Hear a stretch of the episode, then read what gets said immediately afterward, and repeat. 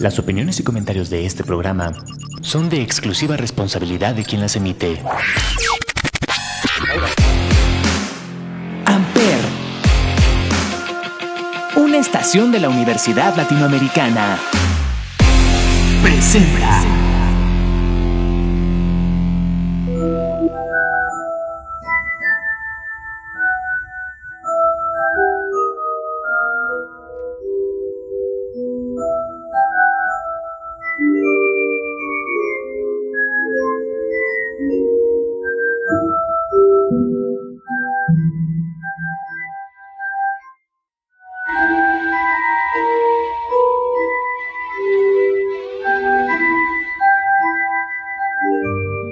Bienvenidos a este podcast llamado 35 milímetros a través de Amper Radio de la Universidad Latinoamericana y como todos los jueves nos acompaña Olivier. Olivier, ¿cómo estás? Hola, Ismael, como siempre, contento de estar en otro episodio más de 35 milímetros por Amper Radio.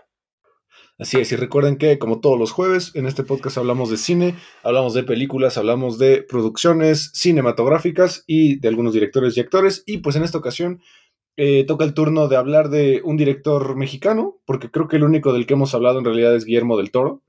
Eh, un viejo, un viejo cliché.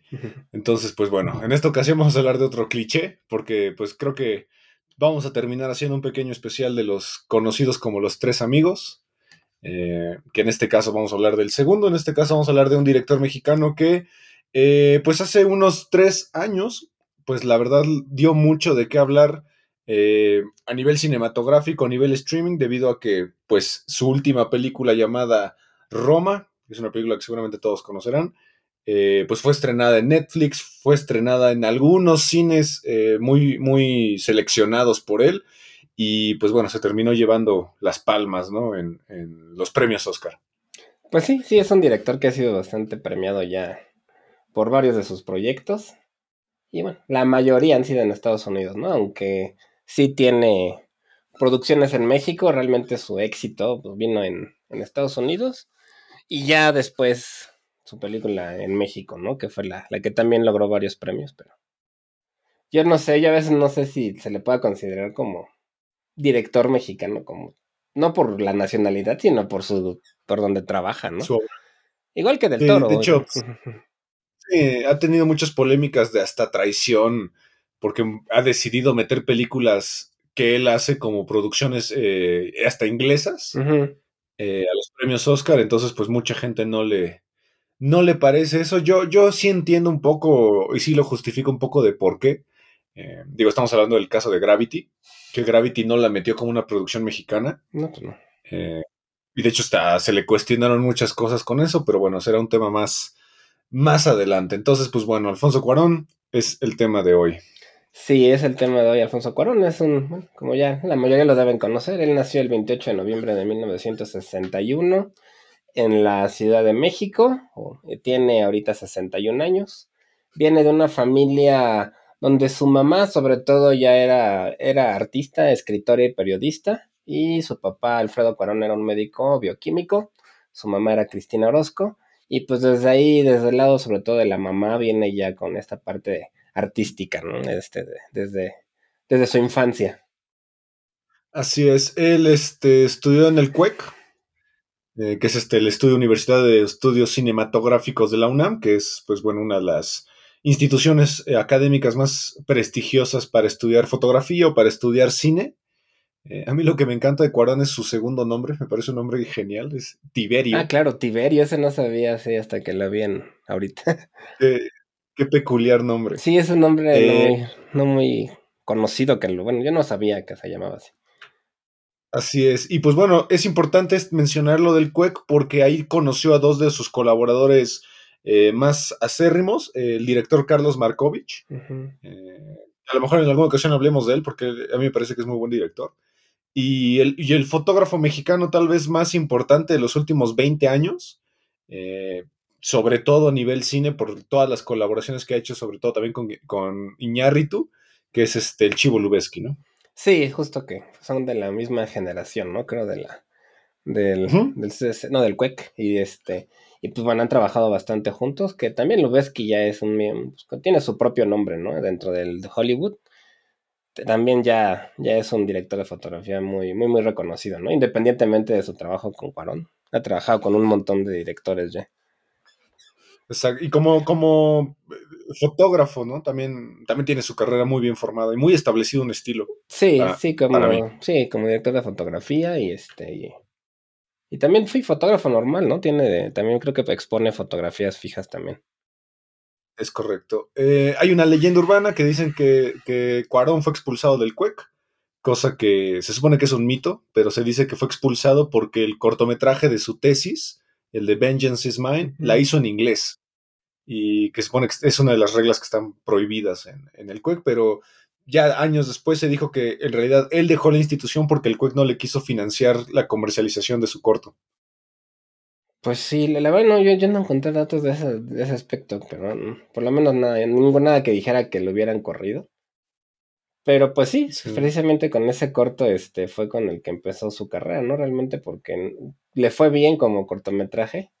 Y pues bueno, la verdad es que eso de que sea en inglés, no tengo idea de las normas del, del y todo eso, pero pues creo que para su carrera pues fue más funcional el trabajar en proyectos en inglés que en español, ¿no? Para la, la mayoría de los directores mexicanos famosos ahorita. Exacto. Después de ahí se fue a hacer conserje en el Museo Nacional de Arte y un tiempo después entró a Televisa. Eh, para filmar algunos episodios, dirigir, perdón, unos episodios de una serie llamada La Hora Marcada. Ahí conoce a Guillermo del Toro porque Guillermo del Toro en una filmación se le acerca y le dice, eh, tú te robaste la historia de Stephen King. y Cuarón le dice, y pues del Toro le dijo, ¿y por qué la historia de Stephen King es tan buena y tu episodio es una cochinada? y de ahí se hicieron y se hicieron amigos. Seguramente, como conociendo a Guillermo del Toro, se lo dijo de una manera muy, muy cálida, ¿no? Muy buena. Pues supongo, él parece, pareciera ser una persona muy agradable, quién sabe en persona realmente, ¿no? Pero, pero eh, es curioso porque en este de la hora marcada participaron un montón de personas importantes de, del cine mexicano, como que fue una producción muy... Pues sí. ¿Un semillero? Sí, exacto. Un, semillero. buen semillero para talento mexicano, entre ellos este Cuarón. Luis Estrada. Y también, de hecho, Luis Estrada. Y pues yo me acuerdo de que de niño le llegué a ver un par de veces y me daba miedo el intro, nunca como... Era, era como, como de terror, ¿no? Sí. Como, bueno, suspenso, ¿no? Sí, era terror, suspenso, un poco así como la dimensión desconocida, de ese estilo, así como con temas extraños. Pero me acuerdo yo que la intro me daba miedo y por ahí me escondía para no ver los capítulos. De hecho, eh, está producida por Carmen Armendáriz, esa serie, que es la hermana de Pedro Armendáriz Jr. e hija de Pedro Armendáriz, eh, en español no sé cómo se diga, senior, señor, papá. Pues sí, papá, que es uno de los actores mexicanos más importantes del cine de oro. Sí, justamente. Entonces, pues bueno, empezó su carrera, pues, por lo menos entre pues, personas ya bastante importantes, ¿no? en el medio audiovisual de México de esa época. Exactamente, y pues bueno, de ahí vamos a saltar a lo que sería su ópera prima, su debut cinematográfico como director, eh, una película que está catalogada dentro de las mejores películas eh, mexicanas de la historia, eh, una película que también tuvo pues bastante reconocimiento y que la filmó junto a su hermano, este, a Carlos Cuarón, estamos hablando de una película de 1991 llamado Solo con tu pareja. Solo con tu pareja. Esta, esta fue una película que me, creo que en su época tuvo bastante éxito, ¿no? Como que se habló, recuerdo que se hablaba mucho de, de la película, ¿no? Que era algo tal vez distinto a los temas que se solían tratar en el cine mexicano. Entonces creo que por eso tuvo, tuvo bastante éxito, ¿no? Con, con solo con tu pareja y... Y este, pues no sé, es una película que yo hace muchos años que vi y la verdad no la recuerdo ya era de un triángulo amoroso, ¿no? De este chavo, de un chavo que era este Jiménez Cacho. Eh, aquí también, por ejemplo, eh, Chivo, el Chivo Lubeski es el director de fotografía. Eh, esta es la primer mancuerna que hacen estos dos. Y es una película que le fue bastante bien, o sea, tuvo varias nominaciones a los premios Ariel y también ganó mejor argumento original, que en México se le llama así, pero es mejor guion, ¿no? Mejor, mejor guion original. Mejor guion original.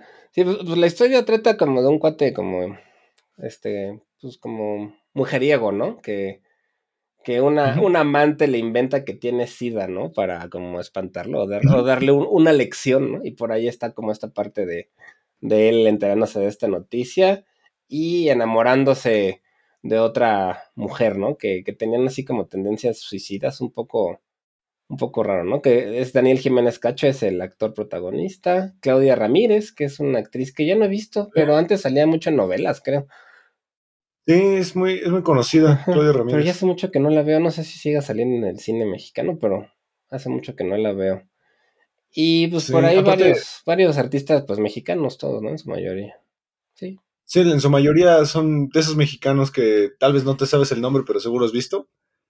Eh, me acuerdo que había una escena que fue muy, muy controversial debido a que se quería, este chico, digo, es un spoiler, pero es una película que tiene más de 30 años, eh, se quería, se intenta suicidar en la torre latinoamericana y que la torre, yo lo que había leído es que la torre latinoamericana, o sea, el dueño de la torre quería censurar la escena debido a que no, no quería que fomentara que la gente se podía aventar de ahí. De hecho, por eso al hasta arriba de la torre, barrotes. Por esta película. barrotes, sí. Pues sí, supongo que no es algo que quieres que la gente haga en tu edificio, ¿no? Porque Yo nunca me he subido. yo ¿Tú sí? A la torre. sí, hace muchos años de niño. Pues, He subido una Yo dos no. veces, pero era niño y pues sí me acuerdo que le eché la monedita. al- Hasta arriba tienen de estos binoculares para ver la Ah, ciudad. Pero me acuerdo que la vez que fui estaba toda tan contaminada que no se veía nada. Entonces, pues me acuerdo de eso, pero realmente, pues ya fue hace muchos años y era, estaba niño, Sí, yo no. Nunca, nunca he subido a la torre latino. He fallado como como mexicano, chilango. chilango. Chilango, chilango. Sí, sobre todo Chilango, como fallé. chilango. sí. También me acuerdo que es una película que tenía por ahí escenas como de sexo y cosas así más, digamos, no explícitas como tal, pero más fuertes de lo que se solían ver en la tele mexicana, bueno, o en el cine mexicano en esa época, ¿no? Entonces creo que también por eso... Exacto, creo que también por eso tuvo bastante polémica o, o mucha plática alrededor de la película. Sí, porque esta película es parte de toda esta oleada que se le conoce como el nuevo cine mexicano, eh, que de hecho sí empezó a explorar un poquito más eh, las relaciones sexuales más explícitas, ¿no? De hecho, por ahí también tenemos eh, El crimen del padre Amaro, que Sí, sí sí, tienes más, más explícito, este, La ley de Herodes, todas estas películas eh, como Agua para Chocolate, todo eso, ¿no? Sí, un poquito ya más explícito y digamos que era algo que tal vez el cine era- había sido más conservador, pues, también por la censura que había, ¿no? Antes en el, del parte del gobierno. Y, y con este estilo de películas empieza a, a destaparse un poquito más en ese tipo de aspectos. Y también porque trata un tema, pues que no es el típico crítica política o social o cosas de ese estilo, sino es una, pues una, una historia más de drama pues personal, ¿no? Entre dos, una pareja. Sí, entre pareja. sí, no, no, no es cine como de Luis Estrada, No. para nada. No, no es de ese tipo de crítica social, social, sino que es una película más, como dices tú, ¿no? Más personal, más, más cine convencional. Sí, un poco más tirándole al cine más de, pues no de arte como tal en cuanto a cómo está hecha, porque es, se nota que no tenía tanto presupuesto todavía, Exactamente. pero son pocas locaciones, Y- casi todo parece en un departamento. ¿no?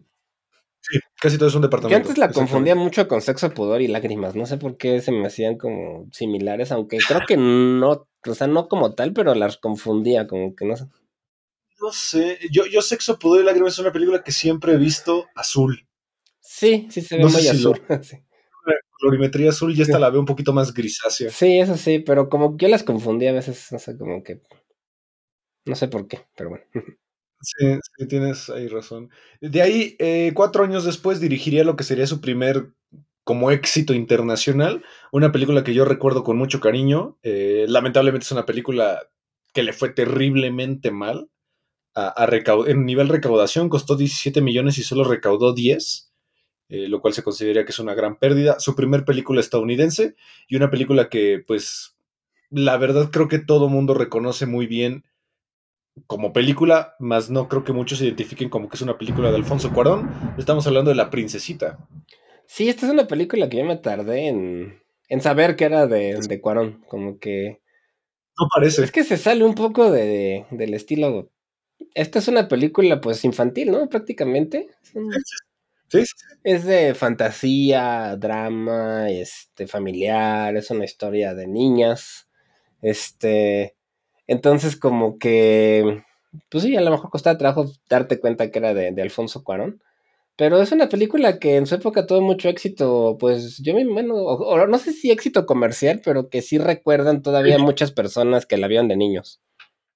Sí, aparte yo aquí conocí a un actor que, que dejé de ver como 30 años hasta que volví a ver Game of Thrones, que es este Liam Cunningham, que Mm, en. Game of Thrones es este... El del Onion, ¿no? Ay. El Onion Knight, o no sé qué era, o ese era otro. Sí, exacto, es Onion Knight, pero no, no me acuerdo exactamente cómo se llama su, su personaje.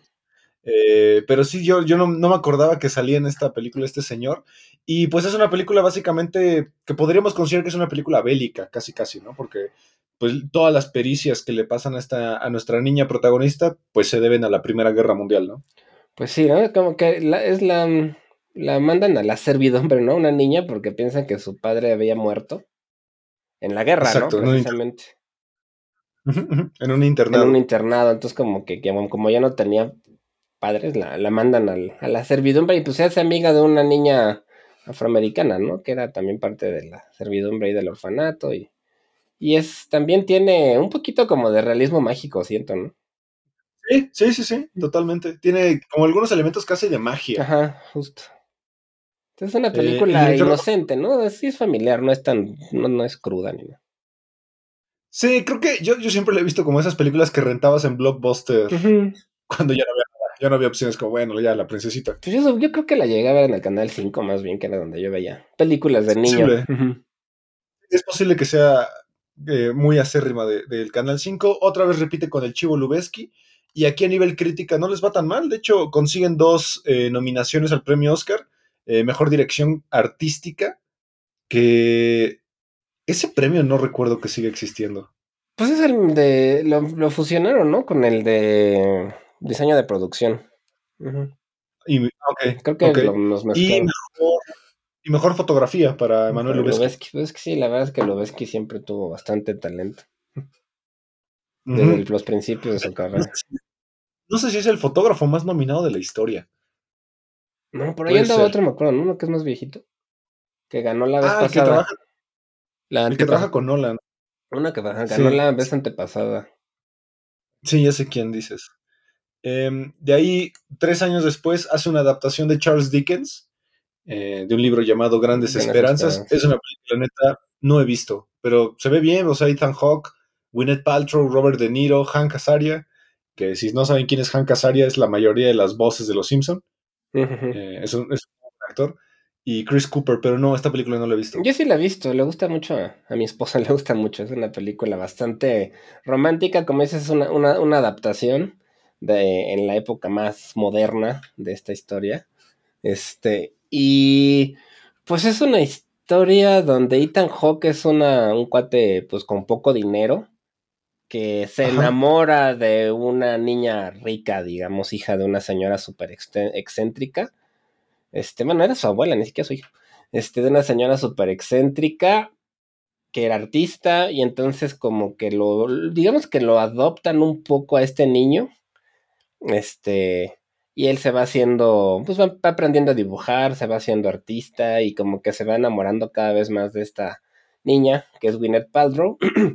Este, y bueno, por ahí es este, sale la Anne, Anne Bangkok, me parece que es la actriz que es la, la que ap- aparece de la, creo que es la abuela de la niña. Y es una señora que tiene el corazón roto, entonces como que en- enseña a la niña a ser pues mala con los hombres, la verdad. O sea, era un- la, la enseña a enamorarlos y a romperles el corazón, digamos. Ok. Entonces va creciendo, Ethan Hawke se enamora de ella y ya llega un punto en el que Ethan Hawke ya es grande, este, y empieza a ser un artista ya con más renombre, se vuelve a encontrar con esta chica, vuelven, es como una relación tóxica a través de la historia de varios, de varias décadas, ¿no? Ok, suena, suena un dramón. Ajá, y por ahí eh, sale este Robert De Niro que hace el papel de un prisionero, que así empieza la película que Ethan Hawke se encuentra a este, a este Robert De Niro que se acaba de escapar de la cárcel. Y este, y Ethan Hawke le ayuda a, a- lo esconde, o sea, le, le ayuda a que no lo atrapen, le lleva comida y, lo, y todo. Y Robert De Niro como que le, le, le guarda cariño a, a este niño de Ethan Hawke y después en la historia como que se, se desenvuelve esta relación que tenía también Ethan Hawke con este prisionero que, era, que es Robert De Niro. Entonces, a mí sí me eh. gusta, es una historia bastante bien hecha, muy drama, romántico, pero a mí lo que sí me pone un poquito de malas es la, pues la forma de tratar a Ethan Hawke que tiene, sobre todo a Gwyneth Paltrow, ¿no? Sí, es como, o sea, literal lo quiere, le quiere romper el corazón porque su abuela le enseñó a hacerlo así, ¿no? O tía, ¿no? Cosa que tiene su tía, su abuela. O sea, no hay, no hay un móvil, digamos, para hacerlo. Pues no. Por parte de Gwyneth, por parte de Paltrow. Pues realmente no, solo que esta señora con la que creció, este, la, la, pues sí, prácticamente le enseña a ser así porque ella tenía el corazón roto y quería entonces que la niña creciera siendo la rompecorazones, ¿no? No, no tanto a la que se lo rompieran. Entonces. Ok. Eh, lo que estaba viendo es que la única condición para que eh, Cuarón dirigiera esta, esta, película es que le dejaran hacer una libre adaptación de la obra, eh, cosa que creo que sería muy, muy fructífera para el futuro cuando hablemos de, una franquicia que también él fue parte, eh, que es la única condición que él puso, que, pudiera hacer los cambios pertinentes para que la obra fuera más suya y no tanto una adaptación más de Dickens. Sí, la verdad es que sí la, pues la adapta a la época de los noventas, desde 1998. Y sí, sí convierte una historia pues clásica en una historia más contemporánea. Y sí, yo sí, es una historia que está bonita, pero pues también triste, ¿no? Ok. Ok, y de aquí, pues bueno, ahora sí empieza para mí lo que es la, carrera ya más contemporánea de Alfonso Cuarón. Eh, y empieza con una de mis películas mexicanas favoritas de toda la historia. Una película que siempre que veo me, ataco de la risa. O sea, me, parece una película brutalmente chistosa. Eh, es la primera película donde yo conocí a Diego Luna, donde conocí a Gael García y donde yo estaba perdidamente enamorado de Maribel Verdú, que seguramente por El laberinto del fauno es la, empleada doméstica, según yo es la empleada doméstica de ahí. Eh, pero bueno, estamos hablando de una gran película llamada Y tu mamá también. Es una, es una película, eh, esta sí es mexicana, pero tiene ciertas colaboraciones ahí con España, ¿no? Sí, pues sobre todo por Maribel Verduno, que es una actriz muy conocida española. En España supongo que es más famosa que en México, ¿no? Aunque tuvo un tiempo que actuaba en más películas mexicanas, creo, ¿no? Es una, sí es una mujer muy guapa, la verdad. Sí, sí, es muy guapa. Sí, esta es una película, eh, pues que sí le fue súper bien. Yo creo que es la primera película. Tal vez con Amarte Duele, no sé si es de la misma época o no. Por ahí andaban, ¿no? Amarte Duele creo que es como un año antes. yo me acuerdo que esas dos fueron como de las primeras que empezaron a poner otra vez como el cine mexicano de moda o de que la gente quería verlas. Amores Perros también. Amores, Perros eh, por la Libre, que es mi película mexicana favorita de toda la historia le duela a quien le duele amor eh, por la libro me parece una obra de arte. Es, una película extraordinaria que vean cuando puedan. Está en YouTube completa, si la quieren ver. Eh, pero sí, estas películas son las que pusieron otra vez el cine mexicano en un punto que lamentablemente no se ha vuelto a recuperar. Y nos habla literal del viaje, casi casi es una película que podríamos decir que es un road trip. Sí, es un road movie, sí. Eh, de, dos, amigos que pues tienen un triángulo amoroso con una chica. Y que la chica prácticamente los hace como ella quiere. Sí, pues es que es una chica madura, Maribel Verdú, que ya era una, una mujer madura, que se lleva con dos chavos, pues que tendrían que como 20 años ahí, este Gael García y de Golón. Porque yo tenía en esa época 18 años, en el 2001, ellos ya deberían tener un poquito más, porque son tantito más grandes que yo. Pues sí, sí. por ahí de 20 yo creo. Y este, y pues tienen como una fantasía muy adolescente, ¿no? O sea, yo creo que ya, el, yo creo por eso tuvo tanto éxito pues con los adolescentes precisamente, porque era algo que pues a esa edad tú te imaginas de ya quisiera yo irme a un viaje con una española guapísima, ¿no? O sea. Exacto, y que, y que te, me hiciera caso, no importa que me haga, que me haga como ella, o sea, el chiste es que, que me haga caso. Eh, por ahí también mencionan el crimen del padre Amaro, sí, sí también es del nuevo cine mexicano. Sí, también, no es que esa, eh, no sé, a mí no me gustó tanto, fue puro Siento que esa fue más marketing por lo de la escena esta de la, del manto de la Virgen que por la calidad de la película. Pero no, por todo el, todo el escándalo de la religión, ¿no? De que muchos sacerdotes incluso dijeron no la vean porque nos hace quedar muy mal bueno, es que también era, sí, claro, no era la imagen de un sacerdote que se quería, supongo, por la iglesia, ¿no? Exactamente, pero al final, eh, y tu mamá también es una película que repetimos, es, es un viaje de estos dos chicos eh, en carretera, conocen a esta chica y para mí el mejor elemento de toda esta película es que ellos a sí mismos se, se hacen llamar los Los charolastras. charolastras, sí. Y tienen un código, que es un manifiesto de 11 puntos que los voy a mencionar rápido porque me parece lo más divertido de toda la película. Eh, eh, sin ofender a nadie. Eh, el punto uno es, no hay honor más grande que ser un charolastra. O sea, yo creo que desde ahí ya te das cuenta de que entre ellos dos debe haber una hermandad. Es que además tienen buena química ellos dos porque han sido amigos de Sí. verdad desde niños, ¿no? Que desde las novelas de Televisa ya eran amigos, entonces. Es correcto, es correcto. Punto dos, cada quien puede hacer de su, cu- de su culo un papalote. sí. ¿ok? Tres, que me parece uno, uno genial. Pop mata poesía. ¿Tú, tú cómo interpretas? ¿Cómo? Porque he escuchado muchas versiones de mucha gente que lo ¿Pop mata poesía? Pop mata poesía. Pues se me hace algo así como que el, el arte popular es mejor que el, el arte más mamón, tal vez. Intelectual, ¿no? Más intelectual. Ajá, sí, que la cultura pop le gana a la... o sea, ellos son más fans de la cultura pop que de la cultura del arte más mamón, ¿no? Yo siento. Exacto. Cuatro, un toque al día, la llave de la alegría. Cinco, no, no te tirarás a la vieja de otro charolastra. Ujú. Cosa que toda esta película se rompe. Pues rompen sus reglas, ¿no? Eh. Ahí en... Bueno, Sí, sí, completamente. Seis, puto el que le vaya a la América. Bueno, eso como no me gusta el fútbol me da igual, pero lo puedo entender. Siete, que muera la moral y viva la chaqueta. Ocho, prohibido casarse con una virgen, algo súper del siglo pasado, ¿no? Que era como un estigma eso. De casarse con una no virgen, más bien, ¿no? Con una virgen, ¿no? Es con una virgen. Pero está prohibido. Está prohibido, O sea, la, la norma era que fuera virgen, ¿no? exacto. Eh, nueve, punto el que, puto el que le vaya a la América. Se repite porque es reputo el que le vaya a la América. Eh, 10.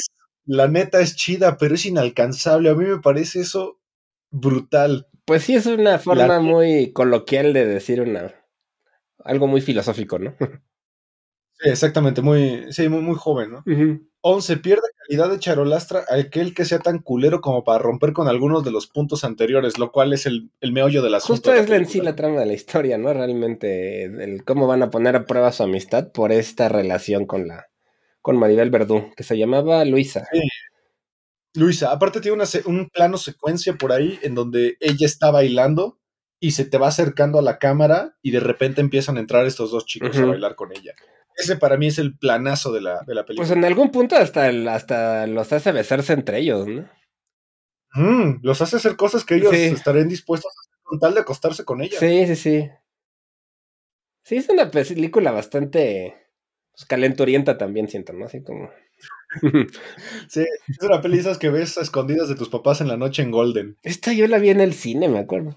La fui a ver, no fue- el cine. Sí, con mis Ah, papás bueno, pues tú o con mis amigos. No, pero la vi en el cine, no con quién.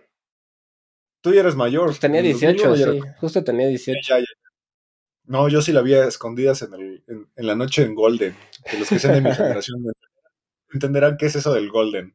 Sí, y pues fue una película que puso muchas, como memes, ¿no? O sea, realmente, hasta la fecha todavía existen memes, pero sí puso como muchas palabras en la cultura popular mexicana. Entonces. Sí, creo que sí, no, no estoy mal, pero creo que es la primer película que puso de moda la palabra neta. Puede ser, no, no me sorprende, pero sí, o sea, puede ser, porque sí puso por ahí muchas frasecitas, todo eso de los charolastras y ciertas, las- ciertas, pues todavía hay memes, ¿no? Que puedes encontrar en internet que vienen de esta película. sí, ciertos modismos. También modismos, que- que son exacto. Y bueno, en el 2004 fue un año bastante interesante para Cuarón porque eh, mete dos proyectos, eh, de los cuales uno en particular, pues es, es cuatro proyectos, tres proyectos, perdón, eh, de los cuales uno es el único que dirige y que la verdad yo se lo voy a aplaudir el resto de mi vida. La mejor película de Harry Potter para mí sí, a mí también. es Harry Potter eh, 3, que sería El prisionero de Azkaban, que es una película en la cual literal nos alejamos completamente del Harry Potter niño, infantil, y nos metemos ya a un Harry Potter mucho más, más maduro y muy- con un tono muy distinto, ¿no? Sí, sí, es una. eh, también es mi película favorita de la saga de Harry Potter.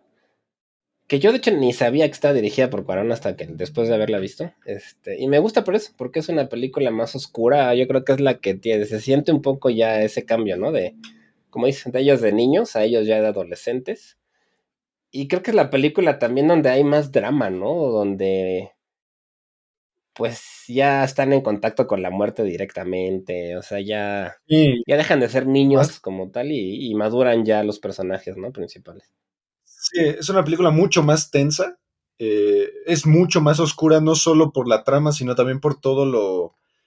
Toda la fotografía. De hecho, casi toda la, la película parece que está nublado o está de noche. Sí, es una película muy Rara vez. fría, muy oscura, mm, que con, pues, con tintes góticos, ¿no? Se me hace como de terror, go- Sí, sí, sí. terror gótico. Yo, yo, yo hasta podría pensar que es una película que parece haber sido hasta dirigida por, por Tim Burton.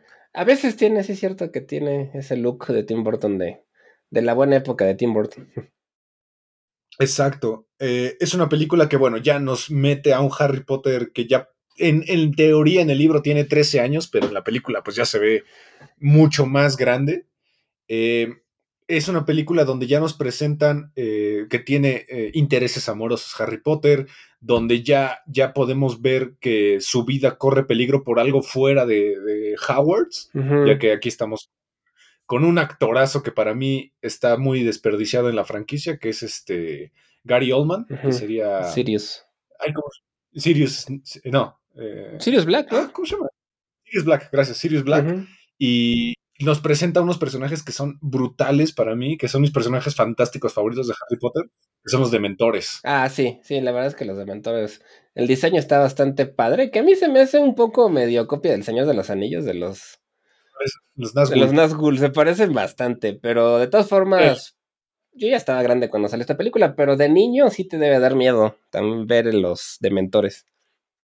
Sí, sí, te, te- te aterraba, porque aparte decías, te, te- te encuentras con uno y ya no sabes ni qué hacer, ¿no? No, esta parte como Eh, le sacaban, era la felicidad, ¿no? Como el que les succionaban El- el, alma o la felicidad. o- Se quitaban el- todos los recuerdos felices. Exacto, sí, sí estaba, Todos.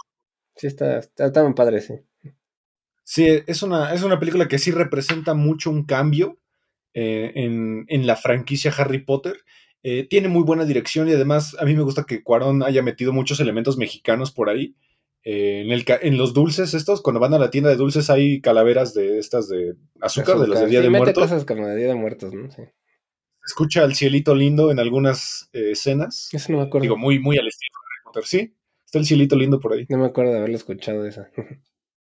Y aparte, pues bueno, también trabajó musicalmente con otro genio. Está John Williams haciendo la música.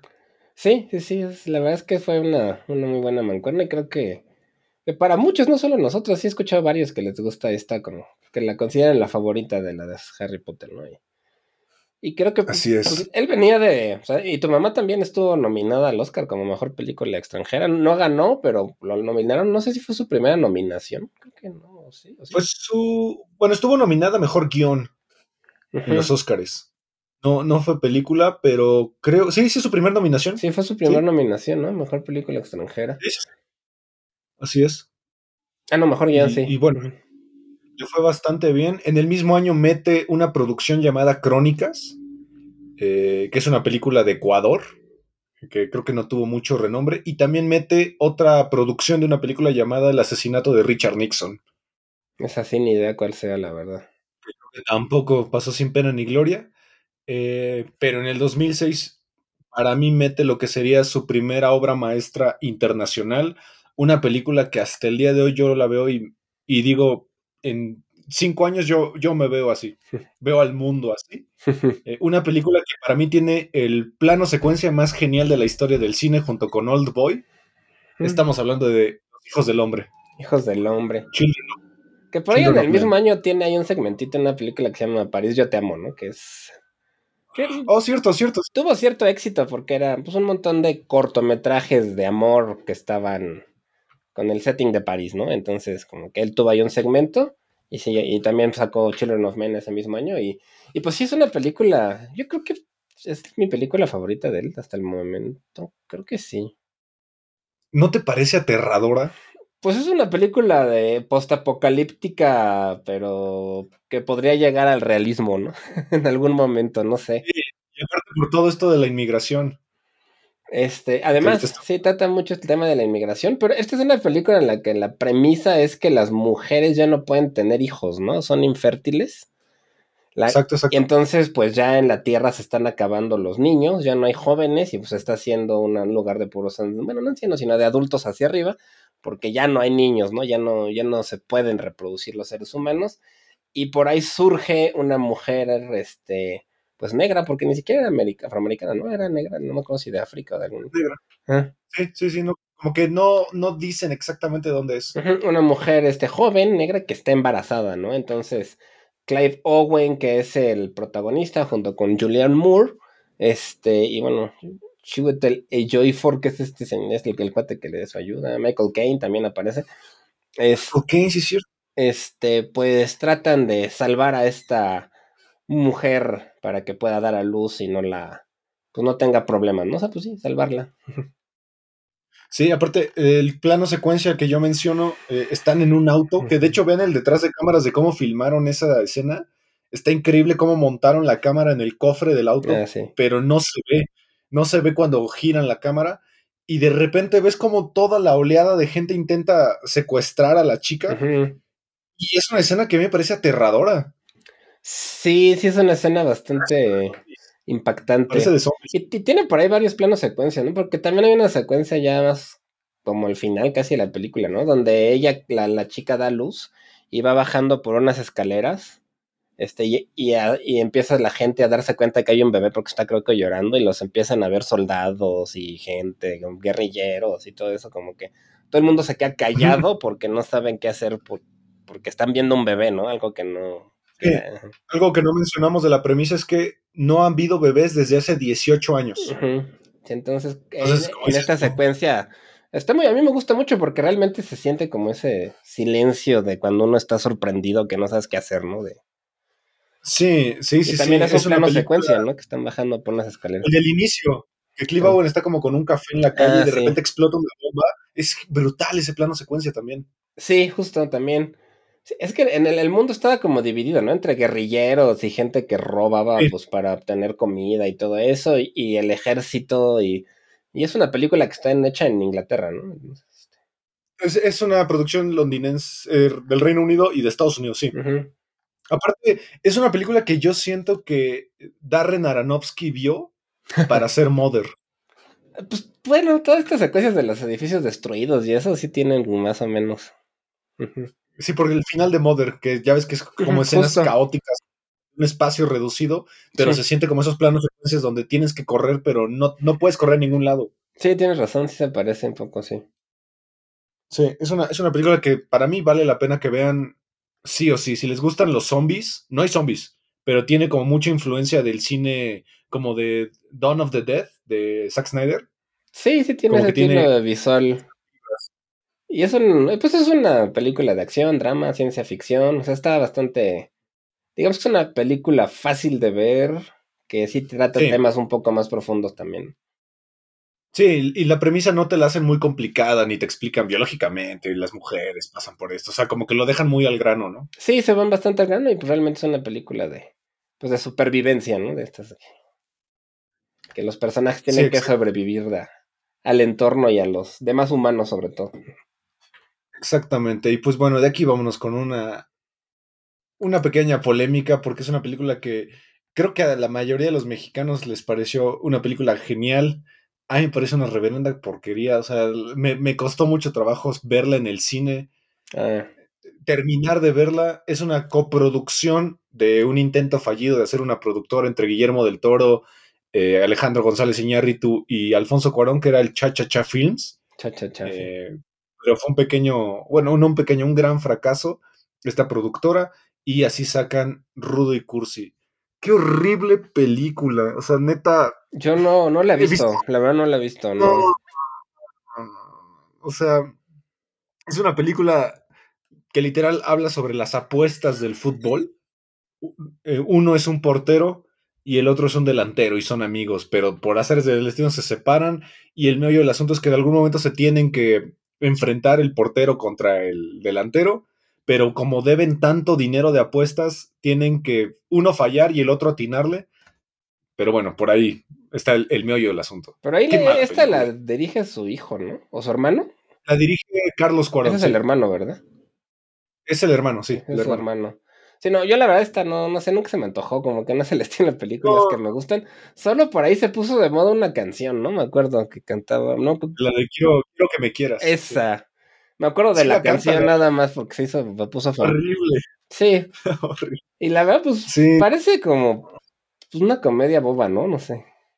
Es una comedia boba. Es una comedia muy mexicana, o sea, es de ese estilo súper mexicano de, de, tratar de hacer cómica una situación que todos entendamos, como lo sería el, fútbol. Sí, es algo que, digo, igual como el fútbol no me gusta mucho, pues no, no, no me llama mucho la atención ese tipo de temas, pero, pero yo creo que ahí como que la expectativa era que se volvían a juntar ellos dos otra vez, ¿no? En Gal García y Diego Luna en una película de, de pues no de, no de Alfonso, pero del hermano, ¿no? bueno, producida por tres, los tres grandes, ¿no? del cine mexicano actual.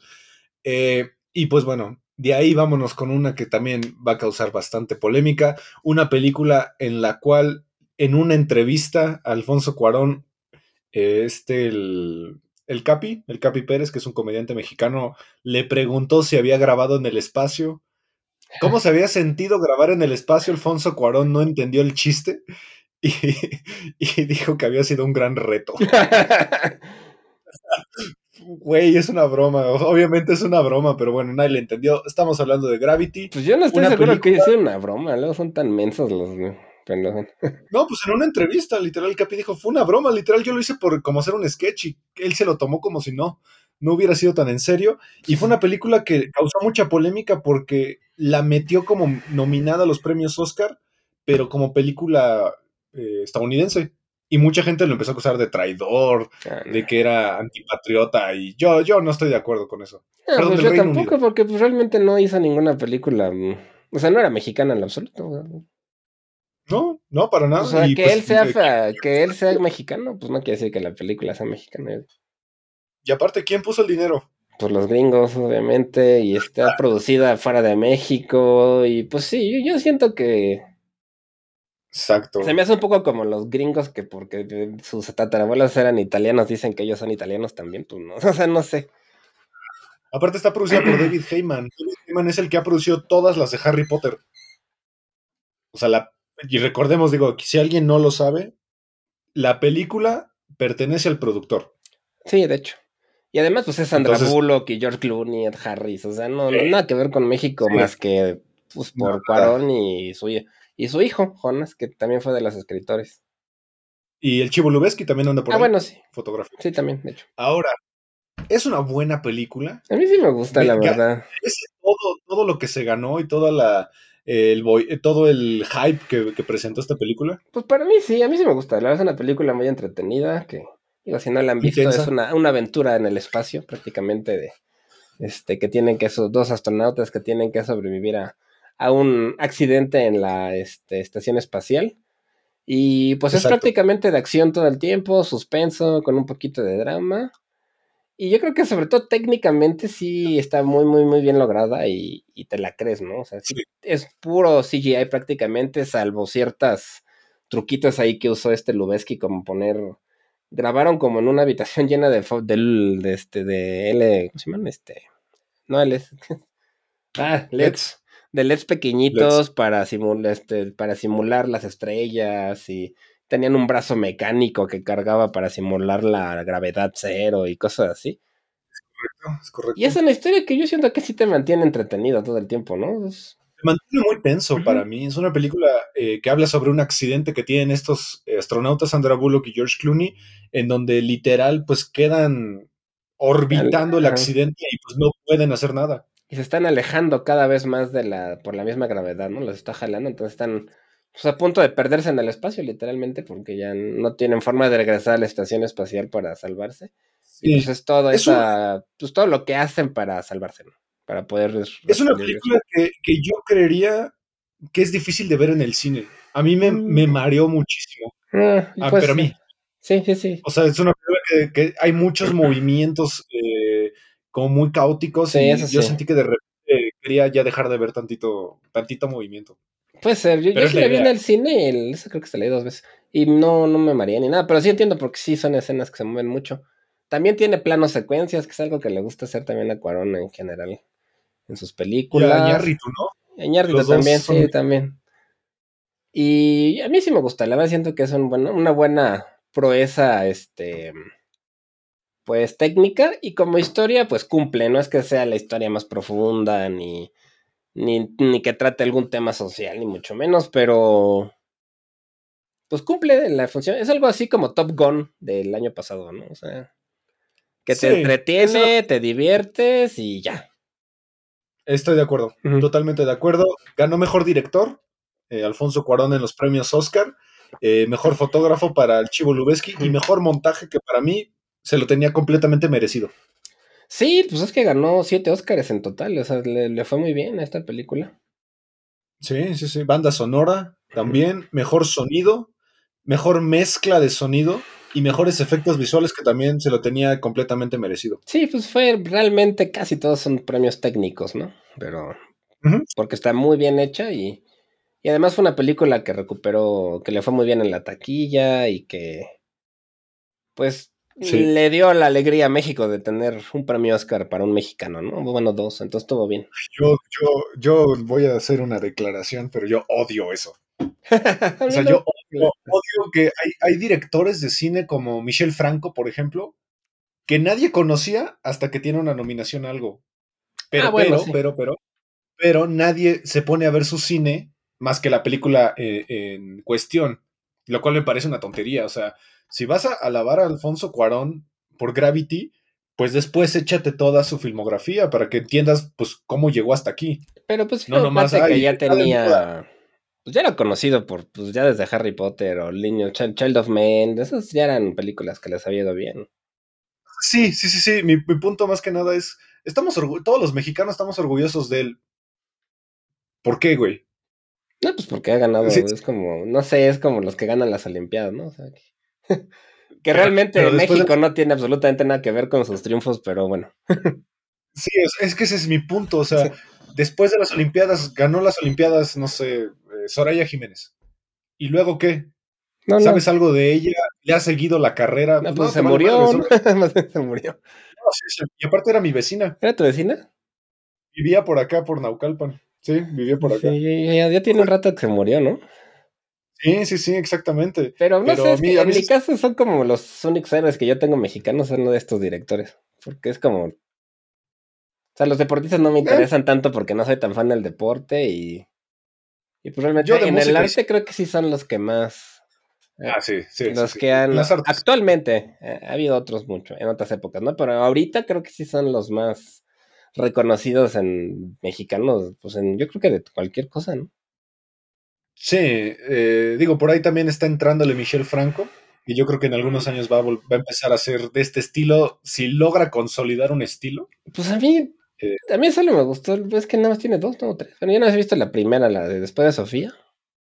Después de Sofía, y tiene esta, la de. que es, que es muy clasista. Que esa sí me hizo buena. Y luego vi la otra, sí es cierta, la del. Nuevo orden, nuevo orden. Que esa sí se me hizo una basura de película, así como de. O sea, no. No sé. Así no se me gustó. No me gustó nada, nada, nada. Eh, digo, yo también me enfoco mucho en la tele, o sea, Guillermo Arriaga, Ah, que sí. también ha escrito guiones para tele, es, es Ah, no, Guillermo Arriaga como guionista también es muy bueno. Y los muy bueno. fotógrafos también. Sí, Está Guillermo México- Navarro también, que también es muy bueno. México tiene muy buenos fotógrafos. Sí. Digo, mi favorita siempre será Graciela Iturbide.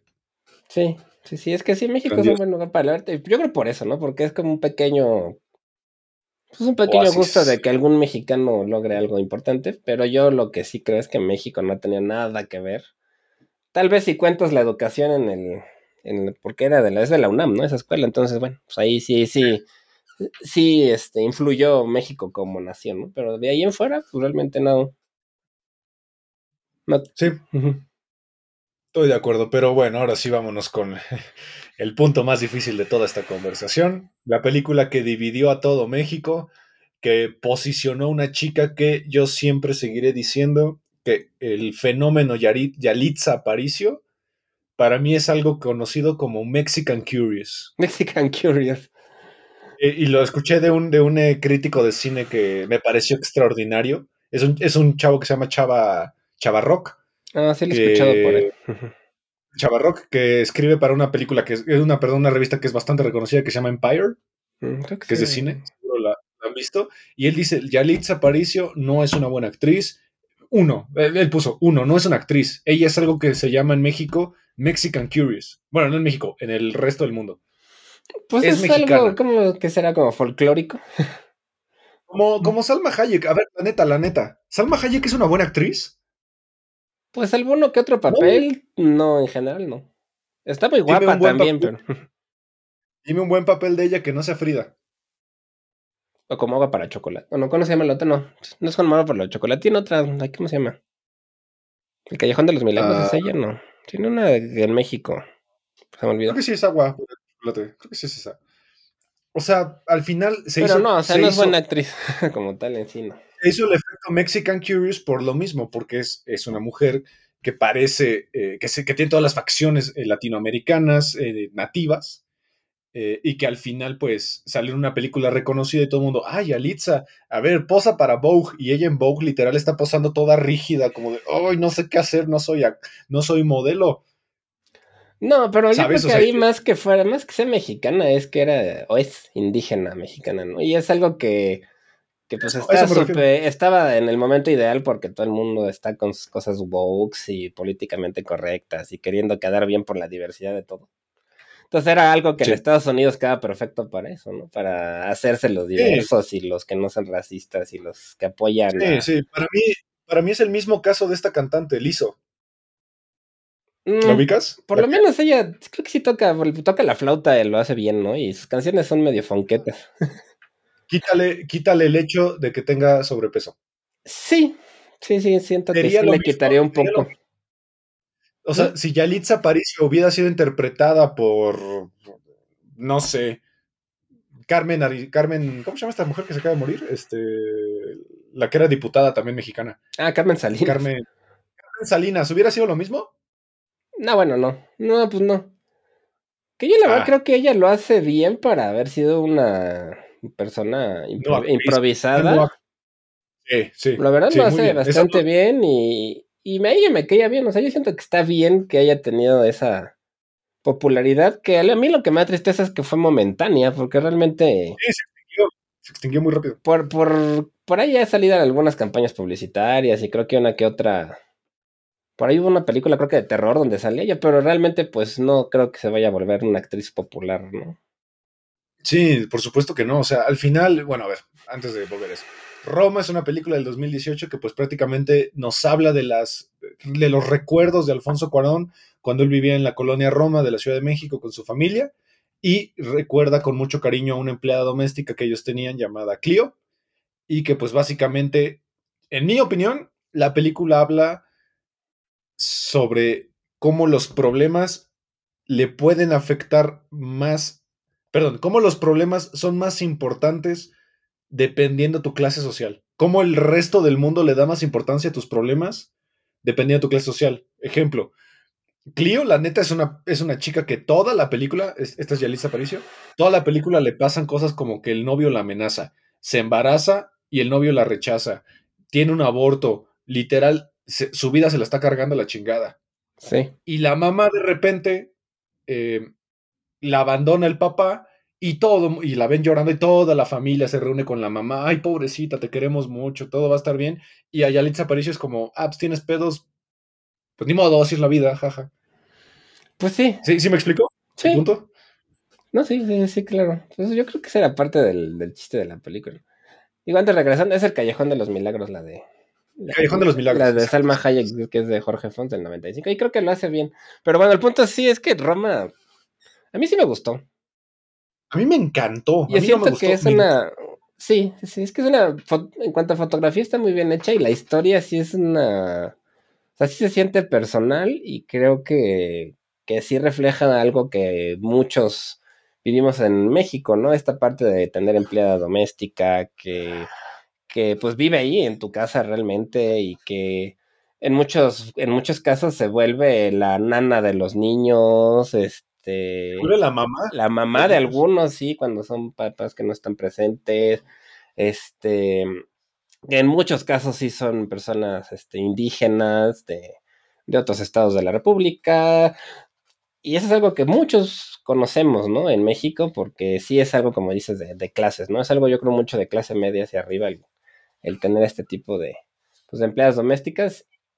Pero a mí lo que me gustó es que yo siento que él la, la, reproduce con cariño, o sea, no es ofensivo, ni, ni es forzado, ni es este como nada más por meter diversidad, sino que realmente es una historia que pues, viene de su vida, ¿no? Él está contando su infancia. Sí que tiene también mucho que ver con sus papás, con la relación de sus papás, pero de este recuerdo positivo que él tiene de esta señora que lo echaba porque era joven, que lo cuidó cuando era niño y que trabajaba ahí en su casa, ¿no? Sí, o sea, tampoco se enfoca completamente en mis papás se divorciaron, pobre de mí, o sea, no, creo yo que no es la orientación que tiene de Fablemans, ah, de Steven Spielberg. No, aquí sí, sí se centra en ella realmente, ¿no? La historia. Sí, y es un, para mí, o sea, la neta es, es un gracias hacia esta chica. De, sí, de parte de Alfonso. Gracias por todo lo que por mí. Exacto, lo que hizo por él y este, y por ese esfuerzo que reconoce que, que, que, hacen este tipo de, de empleadas domésticas. Y como bien dices, que no se les reconoce, que es muy injusto, que muchas veces tienen que pasar sus problemas pues solas totalmente porque nadie las apoya, ¿no? Sí, porque no son el centro de la familia. De hecho, hay muchos planos donde vemos en el sofá viendo la tele a la familia, abrazados, y a ella literal por atrás sirviendo comida como, como si ella fuera, como si estuviera orbitando un planeta. Sí, sí, sí. Muy, muy curioso. Sí, sí, sí. Y aparte, dato, que es de vital importancia. Dos, dos datos. Uno, la fotografía es del mismo Cuarón. Él se encargó de ser el fotógrafo de la película que le quedó petit. Sí, la verdad muy bien. Y otra, Primer película, segunda película de habla no inglesa con más nominaciones desde El Tigre y el Dragón del 2001. Sí, fue una película que le fue muy bien internacionalmente y que también se le criticó mucho porque también hay mucha gente que no le gustó, ¿no? Este, que se les hace pretenciosa, que piensan que no, pues que realmente no merecía, que es aburrida, que es lenta. Es cine de autor que sí es inacto, que sí tiene ciertos momentos pretenciosos, sobre todo cuando van como a esta fiesta que se empieza a incendiar como un bosque y... Ah, bueno, no, no, pero ahí estás emulando a Igmar Bergman, estás haciendo un tributo a, a, Godard. Pero eso sí puedo ver la parte de la pretensión, como de tener ese tipo de imágenes artísticas, ¿no? A lo mejor porque él estaba haciendo la fotografía y también quiso verse lo mejor posible, ¿no? muy Tarkovsky esa parte. O tiene estos, estos paneos con, que son plano secuencia hecho a través de paneos nada más, que van siguiendo a ella que va trabajando en toda la casa, que nada más va moviendo la cámara de un lado y va como limpiando las cacas de los perros. Con este, ¿te acuerdas de este niño, este jabón que era en polvo y que le echabas? El Roma, una de esas cosas. Ah, Roma, el Roma, que era para limpiar, justamente, está, eso me encanta. Otra cosa, hay un plano secuencia que es una, como una lagartija que va por el, por el campo y, lo va siguiendo. Me parece increíble ese plano. O sea, no me imagino lo difícil que debió haber sido seguir una lagartija. Sí, claro. O esta parte del avión, el charco en el avión, ¿no? Que el avión sí está hecho por CGI. pero pero no se nota, ¿no? Toda, la película hay aviones, si alguien no mm. lo ha notado. ¿Quién, Unidos de avión. Me ¿quién, me acuerdo que alguien dijo, a mí me aburrió desde que me la pasé no sé cuántos minutos viendo un charco. Sí, pues sí, ah, bueno. No creo quién me dijo eso, pero alguien me dijo eso. Te dijo eso, nunca ha visto Tarkovsky. Ah, no, pues no, por supuesto que no. Yo espero que no sea Gaby, pero. No, no. Que, no. Eh, otra cosa interesante de la película, eh, la película son varios recuerdos de la época de los setentas. Eh, la película está, el set literal ambientó la colonia Roma como si fuera 1971. Sí, está muy bien hecha esa parte. sacan el halconazo, que para mí es uno de los de los momentos más flojos de la película. Justo, a mí también se me hizo un poquito de más. Lo conectan un poco con el novio de Cleo, ¿no? Que es el cuate que la que estaba en, estas guerrillas militares, ¿no? Este, que es el gobierno. los, los halcones, ¿no? Ah, los halcones, pues por ahí lo justifican, pero también siento que esa parte como que igual ya está un poquito de más. Sí, porque digo, mi papá estuvo en el halconazo, mi papá nos contaba historias horribles de eso, de que mi papá, por ejemplo, se tuvo que hacer el muerto y se aventó a, los, a las pilas de muertos para que no lo mataran. Ay, qué horror. Y mi papá, mi papá sobrevivió de milagro porque dice que los soldados pasaban con esta, ¿cómo se llaman las, las escopetas que tienen cuchillos? ¿Mosquete? Sí. Sí, sí. y picaban a los cuerpos. Ah, ya, sí. Híjole, qué feo. Ah, le tocó que no lo picaran. Qué suerte, qué bueno. O sea, sí, esto, esto- De puro milagro. Sobrevivió eso y mi papá vio la película y dijo, no era así, no fue así. Es que lo tratan muy superficial, siento, ¿no? Como que es un tema muy serio que lo quisieron meter, pero como que no era parte central de la historia, entonces nada más queda ahí como una embarrada, ¿no? Sí, parece, parece una anécdota. Exacto, parece una anécdota y. Y a mí me gusta toda la parte de su viaje a Acapulco, o a decir Acapulco, no me acuerdo dónde van, pero van a la, Sí, van a la, sí, van a la playa y tienen este momento como toda la familia, todos los niños con Cleo, la mamá que se está separando del papá que era, pues le pone el El Sancho. papá. Es, Exacto. este, está bonita, la vez una película que, que yo creo que como mexicano puede ser que te guste más, porque es- sobre todo si eres de la Ciudad de México eh, o, o reconoces la zona, reconoces ese estilo de vida, tal vez te pueda gustar más que si eres de otro país o a lo mejor de otro lado de la República, no sé. Sí, aparte, esa parte de la playa, cuando literal vemos a los niños ahogarse muy inteligentemente de Cuarón, nunca vemos a los niños ahogarse. No, Solo vemos un plano secuencia lateral de cómo Clio se está metiendo y luchando para contra el mar. sí. Qué escena tan desesperante. Sí, y, y ella que venía Pero de eh, sufrir algo tan personal, o sea, sí está Sí. padre, la verdad es que... Pero a mí me parece que ahí hay un error de mercadotecnia, porque tú ves el póster y ves a todos abrazarse en la playa, por lo tanto, para mí ya dice, los va a salvar. Ah, claro, sí. Para mí fue un error de mercadotecnia eso, para mí. Bueno, sí puede ser, sí, la verdad. Pero aún así, la- el, el cuadro está muy bonito, yo creo por eso lo escogí. Porque aparte los que la abraza desde el centro es Clio y los que la, los abraza desde afuera es la mamá, se invierten los papeles, inteligentísimo me parece. Sí, además hacen un triángulo, o sea, está muy padre en composición, la foto está, está muy Sí, sí. bonita, entonces entiendo, ¿no? Por ahí, creo que hace poco, no, Cuando- pero escuché que, que Roma fue lo que quiso hacer este eh, Iñárritu con Bardo, pero que le salió bien mal. Yo Bardo sigo sin querer verla. Yo no la he visto, Todavía pero no pues no, no he escuchado ninguna posición realmente positiva. Sí, rara, Y aparte, salió en un año que se empezó a poner de moda todo esto de hacer películas más personales, ¿no? O sea, en este caso, Guillermo del Toro se echó La forma del agua, Mm. eh, que era como un tributo a todo lo que le había gustado anteriormente del cine. Salió The Irishman, de Scorsese. Sí, Ahorita ya salió The Fablemans, sí, de sí, sí. Steven Spielberg. Y Tarantino sacó Once Upon a Time in Hollywood. Sí, sí, es cierto. Hubo bastantes películas personales y. Y pues, digo, en el caso de Roma, yo siento que sí se merecía lo que ganó, Todo lo ¿no? que Sus tres Óscares. Y. Pues no sé, nunca entendí mucho ese odio, porque siento que también generó mucho odio en algunas personas. Sí, yo, yo mu- muchas de las críticas que vi es que Cuarón se supone que es muy amigo del, del CEO de Cinépolis.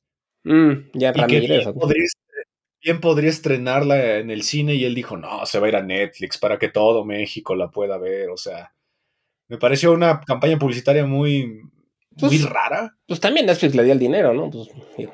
Sí, Y luego que en el centro pusieron estas pantallas gigantes para poderla ver en el Zócalo. mm, O sea, como que creo que la inflaron muchísimo y le quitaron como que toda esta, esta carta de amor que él, que él hizo, ¿no?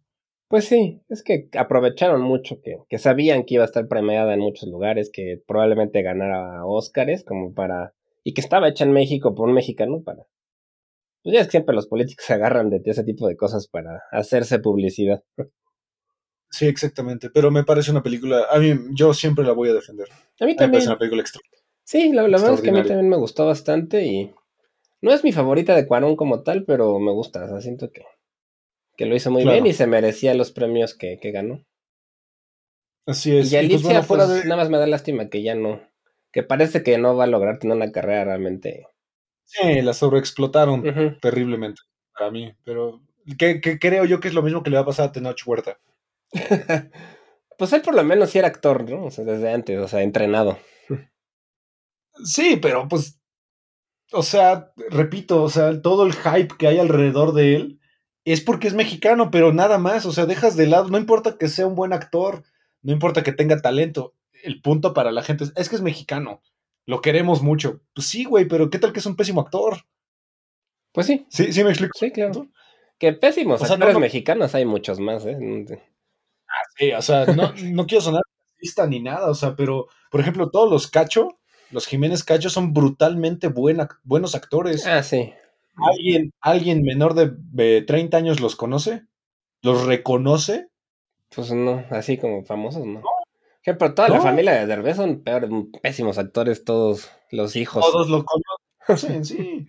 O sea, por ejemplo, esta chica que de Roma, eh, Marina de Távira, es una gran actriz. Sí, Lo hace muy, muy bien. sí, aquí, lo hace muy, bien, sí. Sí, la verdad es que México tiene eso, que los que son buenos actores normalmente no, no son tan famosos y los que son malos, como Marta y Gareda, por ejemplo, que tampoco es muy Ah, buena sí. actriz que digamos, o pues toda esa Sí, camada de actores más de los godines y esas cosas, ¿no? Sí, la de los Derbe, la de la familia Peluche, que la ves en todos lados. Ah, ¿no? sí, no, que ¿cómo se llama? Pues sí. Cocina las, las toallas femeninas Saba. Sí, sí, sí. Que Derbez por lo menos sí tiene talento, aunque a mí me cae gordo, pero bueno, por lo menos sí, sí sí, tiene, nada. en su género tiene talento, pero sus hijos sí ya, ya. Sí, ese, ese güey es un nepotismo brutal, o sea. Que de hecho esa es otra Y aparte- crítica que le he escuchado últimamente a Cuarón, que también él es bastante nepotista con su, pues, el Nepo Baby le llaman ahora, ¿no? Es- Porque bueno, está él, está su hermano, y luego ahorita está su, su hermana, también es escritora, y este, y su hijo ahorita lo están metiendo también a dirigir ciertas cosas, y pues tiene una hace poquito que salió en Netflix que no la he visto, que se llama Chupa, que ya desde el nombre dicen que, que Ah, ah, yo, yo la quiero ver, pero mi esposa no quiere porque le sien- siente que le va a dar tristeza. pues por lo que he porque- escuchado, lo único bueno es que está bonito el muñeco del chupacabras, pero que la película Sí. está horrenda, ¿no? Es lo que he escuchado, tampoco la he visto. Pero No, dicen pero que ya desde el nombre, ¿quién le pone chupa a algo en México, no?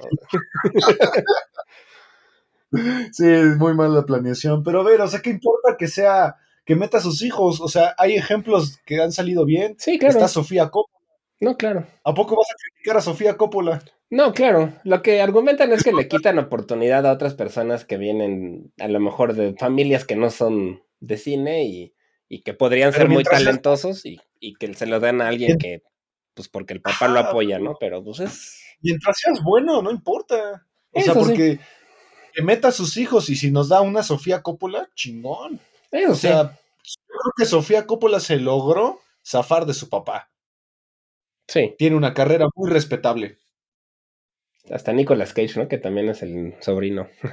Ándale, exactamente. De O sea, Coppola. él, él decidió, se cambió la, se movió su apellido para hacer una carrera en solitario y lo hizo muy bien. Sí, O la sea, verdad. no, yo no veo ningún problema. Yo le veo problema cuando meten a alguien sin talento y sí le quitan el lugar a alguien que lo podría tener. Pero, Pero yo creo que eso es pues es relativo México. también, no sé. Sí, porque también tienes familias de hijos como los Skarsgård. Ah, claro. sí, No, es que en todo lo que es el medio del espectáculo del mundo, pues es súper de familias en todos lados. No nada más en Sí, México. o sea, mientras hagas algo chido, pues mete a tu abuela si quieres, a mí que me importa, o sea, pero me, hagas productos de calidad. El punto no es el nepotismo, o sea, el problema es la calidad de lo que Sí, estás haciendo. Sí, claro. Sí, sí, ese es el punto. Pero bueno, por eso decía que Roma es una película que, que siempre causa polémica. Sí, es una película que en México, sobre todo en México, bueno, y que también por ahí escuché algunos críticos de Estados Unidos decir que, que no se merecía el premio, pero bueno. No, a mí sí me parece que se lo merecía, completamente. O sea, no, no le veo ningún problema. Digo, los que ya mencionamos, pero pues bueno, al final, Alfonso Cuarón, de los, de los tres, ¿quién es el que más te gusta? ¿Guillermo del Toro? A mí del toro, pero por el género, o sea, me gusta mucho el género de fantasía, de terror, de pues, todo lo que hace el toro. Entonces, por el género y que lo hace muy bien, él. Y además personalidad, creo también. O sea, el cuate cae muy bien. Sí. Es que creo que más bien, de los tres, el mejor storyteller es Guillermo del Toro. Puede ser. Pero técnicamente, me- como director, creo que Cuarón es mucho mejor director. Puede ser. A mí la verdad el que no me encanta es Iñardito. Ese sí. Amores Perros me gusta y me gustó mucho Revenant. Y me gustó mucho la de. ¿Cómo se llama? La de Birdman. Birdman. Esas tres. Oh, Todas las Birdman. demás no me han gustado. ¿No te gustó Babel? No, no mucho. Es que es demasiado drama. Así de. ugh, no sé, no. O 21 gramos. 21 gramos la odié, era puro drama también. Es como de esas No, películas que. O sea, sientes que mi- estás viendo un funeral. y dices, no, mejor. yo- No Esa sé. es la idea, es la, la trilogía de qué? De- del dolor, creo que se llama la trilogía. Justo, pero a mí, eso no me, a mí eso no me gusta, por, pero es algo personal. es, es cuestión de mis gustos nada más. Entiendo, entiendo, entiendo. Pero bueno, este es el pequeño tributo que quisimos hacer a uno de los directores mexicanos más talentosos y que más está ahorita en, en el pico de su carrera, eh, junto con Guillermo del Toro y Alejandro González Iñárritu. Supongo que en algún momento ya haremos el de Alejandro González Iñárritu, porque pues también tiene una carrera muy respetable. Eh, y pues nada, gracias por acompañarnos otro jueves aquí en 35 milímetros a través de Amper Radio de la Universidad Latinoamericana. Olivier, muchas gracias. Muchas gracias a, a ti, Ismael, y como siempre, gracias a la ULA, Amper Radio por el espacio, y no se olviden de checar nuestro podcast de música, Sonidos en el Aire. Así es, nos vemos el siguiente jueves y hasta la próxima. Hasta la próxima.